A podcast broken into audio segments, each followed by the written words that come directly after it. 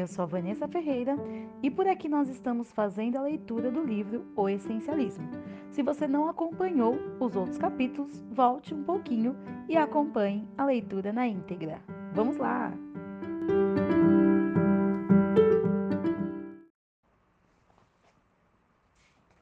Capítulo 8 Dormir Proteja seu patrimônio.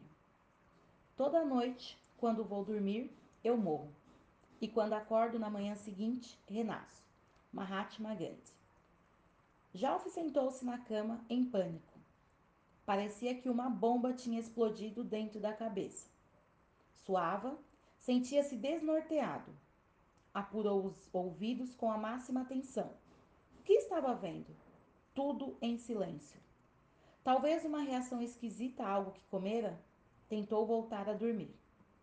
Na noite seguinte, aconteceu de novo. Então, alguns dias depois, aconteceu no meio do dia. Ele acabara de voltar da Índia e, a princípio, achou que poderia ser uma reação aos medicamentos contra a malária que estava tomando junto com o remédio que usava para dormir quando sofria os efeitos do jet lag.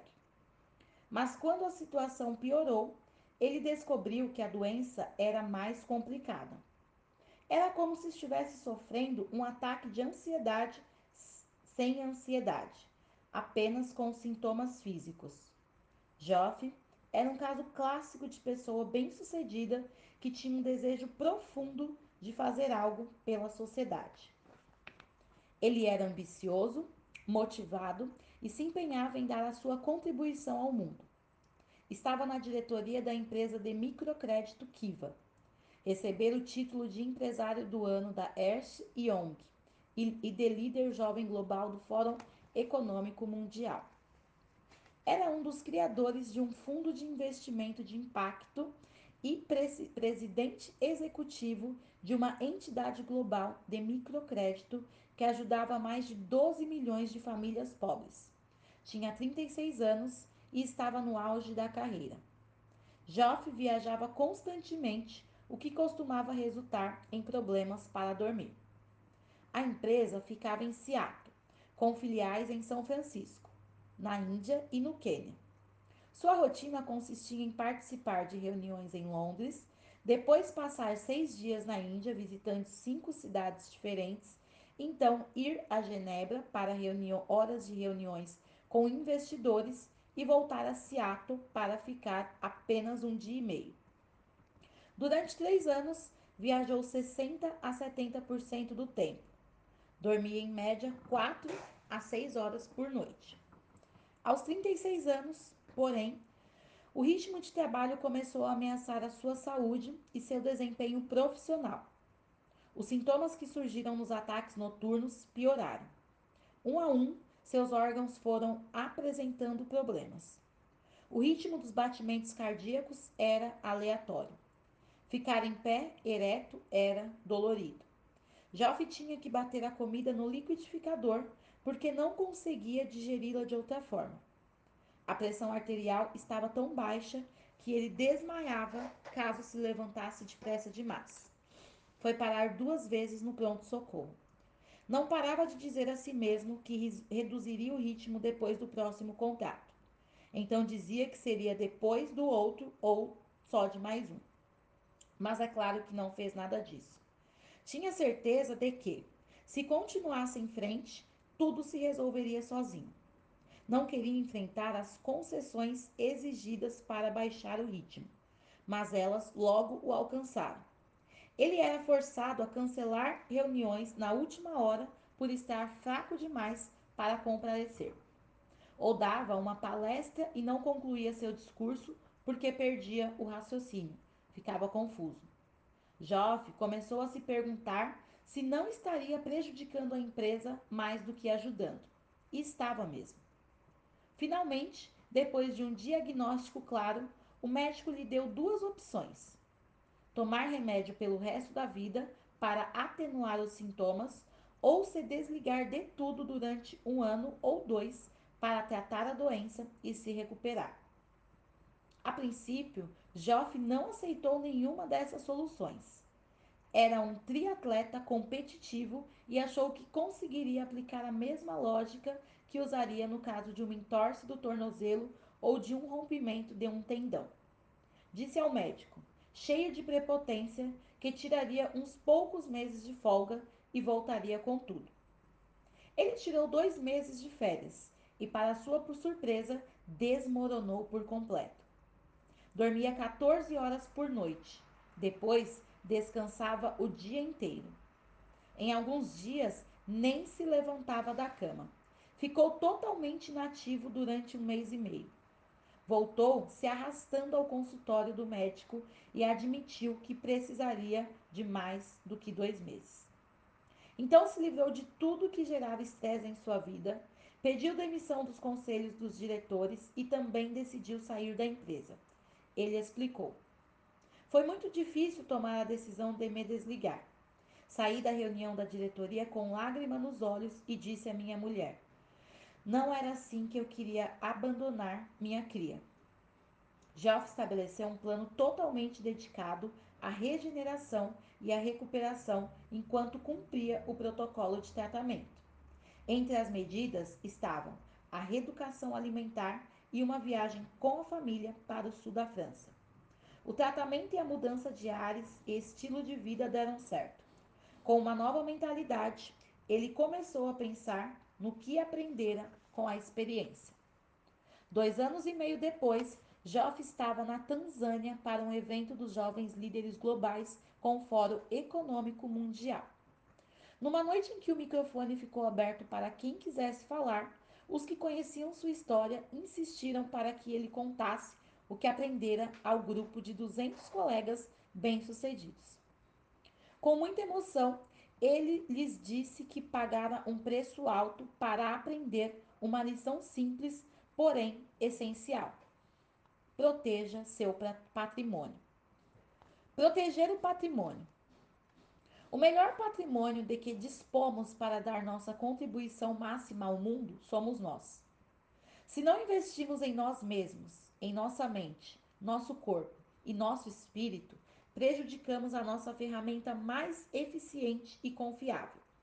Uma das maneiras mais comuns de prejudicar esse patrimônio, principalmente no caso de pessoas ambiciosas e bem-sucedidas, é dormir pouco.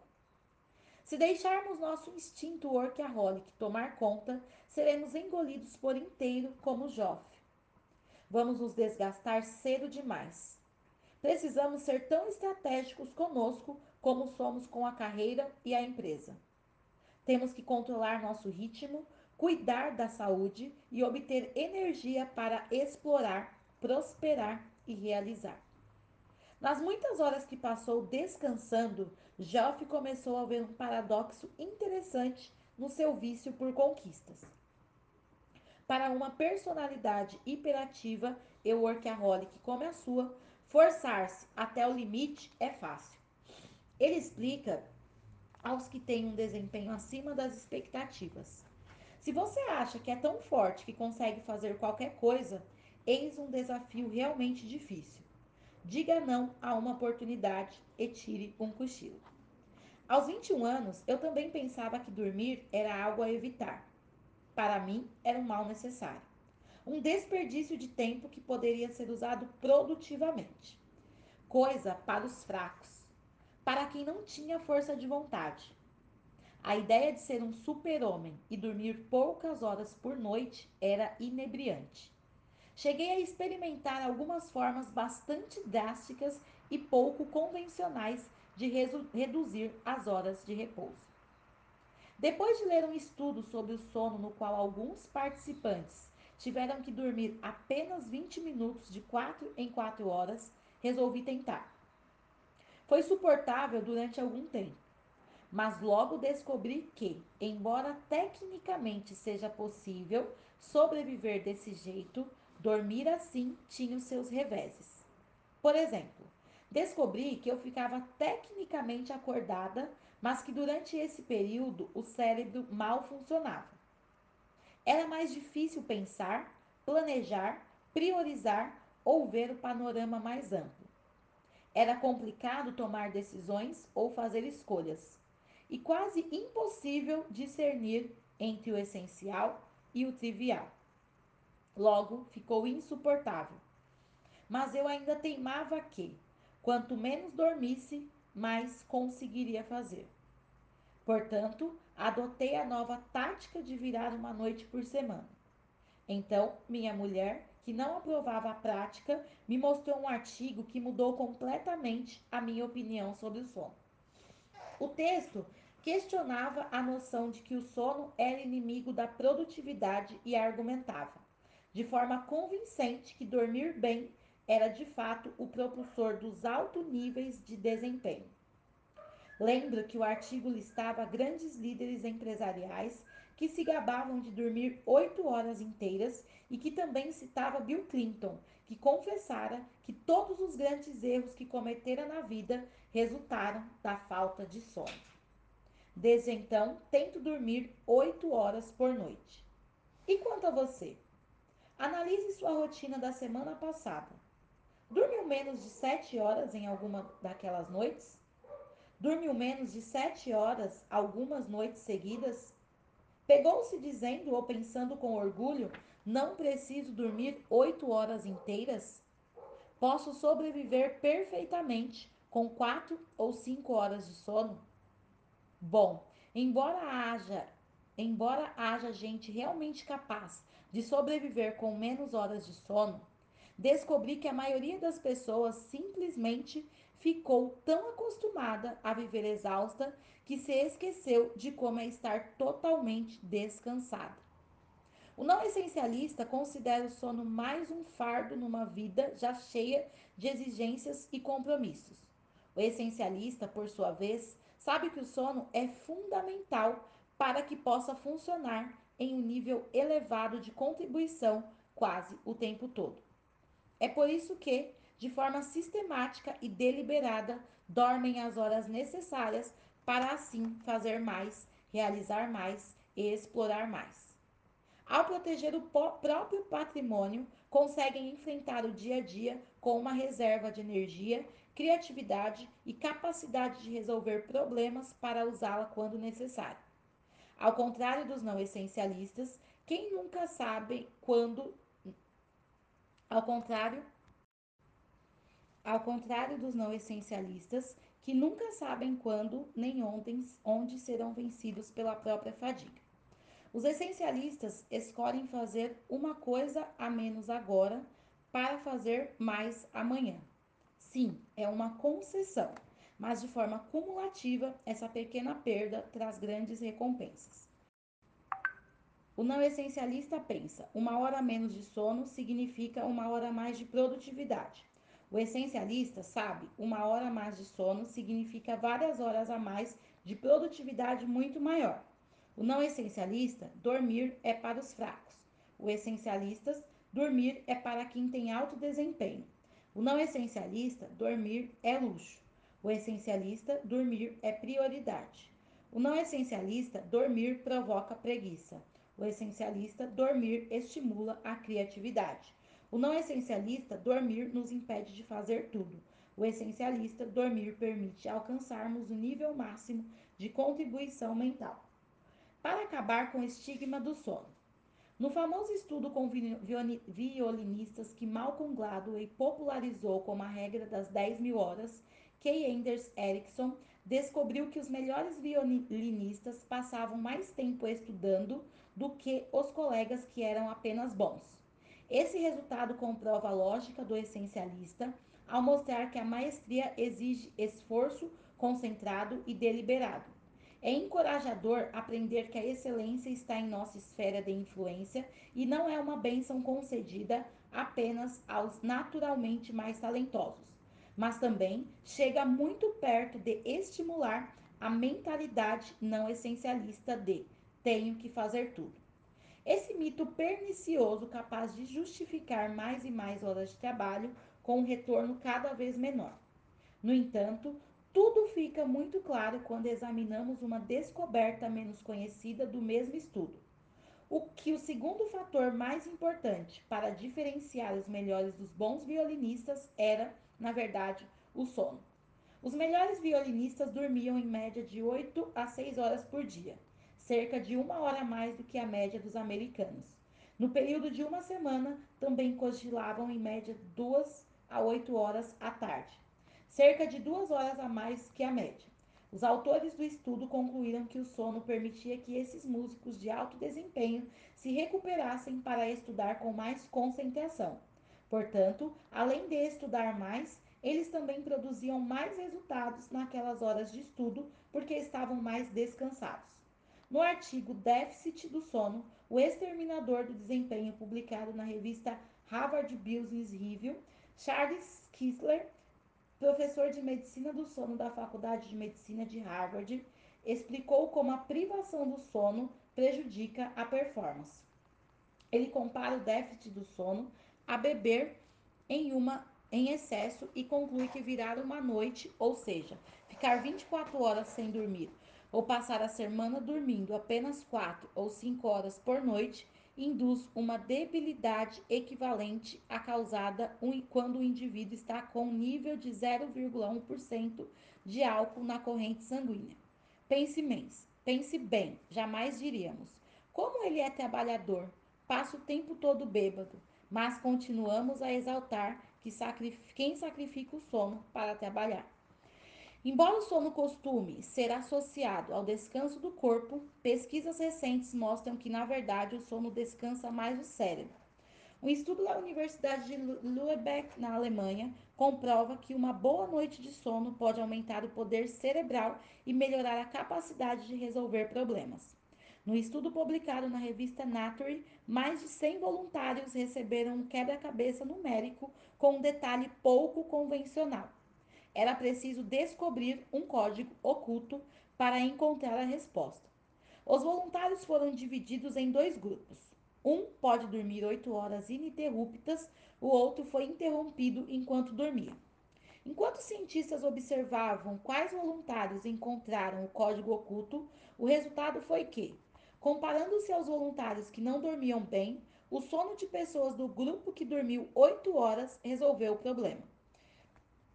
Os pesquisadores explicaram que, enquanto dormimos, o cérebro trabalha intensamente para codificar e reestruturar informações.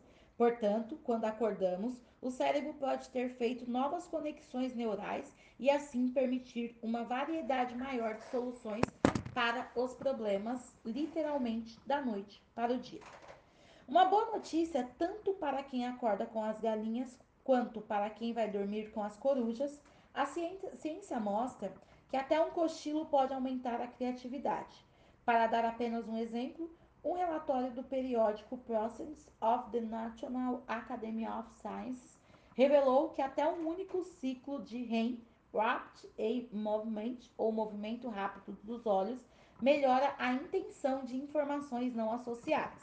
Em outras palavras, basta um breve período de sono profundo para nos ajudar a fazer o tipo de conexões novas que nos permite explorar melhor o mundo. Resumindo, é o sono que nos permite funcionar ao nível máximo de contribuição e realizar mais em menos tempo. Embora a cultura do super-homem, que não precisa dormir, ainda persista, o estigma está diminuindo, graças, em parte, a alguns grandes líderes, sobretudo em setores que costumam enaltecer aqueles que viram as noites que se gabaram publicamente de dormir oito horas seguidas.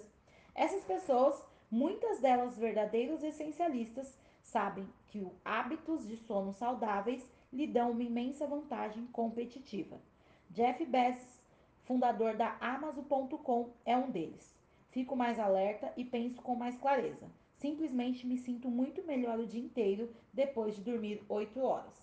Outro é Mark Anderson, um dos fundadores da Netscape e ex-limitador do sono, que costumava trabalhar até altas horas da madrugada e mesmo assim estava em pé às 7 horas da manhã. Ele confessou: Eu passava o dia inteiro com vontade de voltar para casa e dormir. Hoje sabe a importância do sono.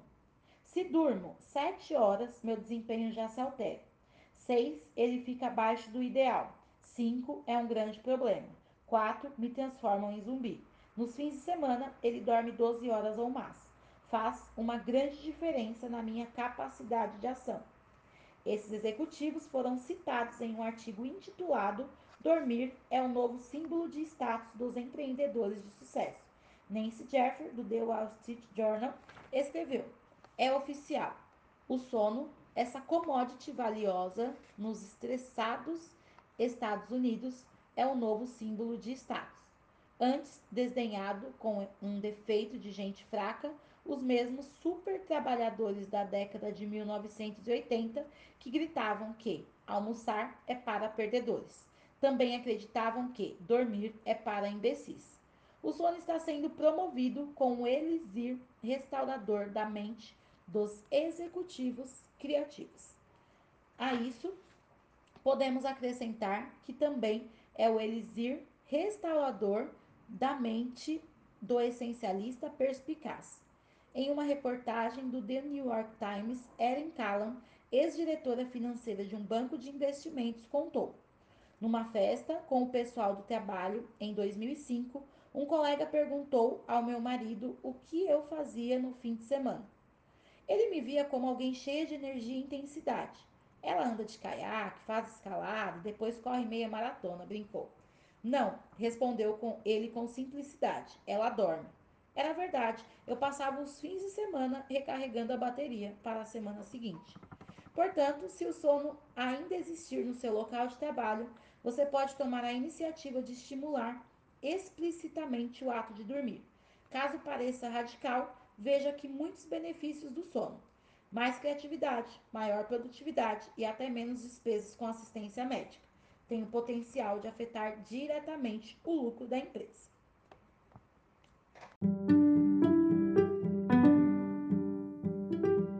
E por aqui finalizamos a leitura de mais um capítulo do livro O Essencialismo.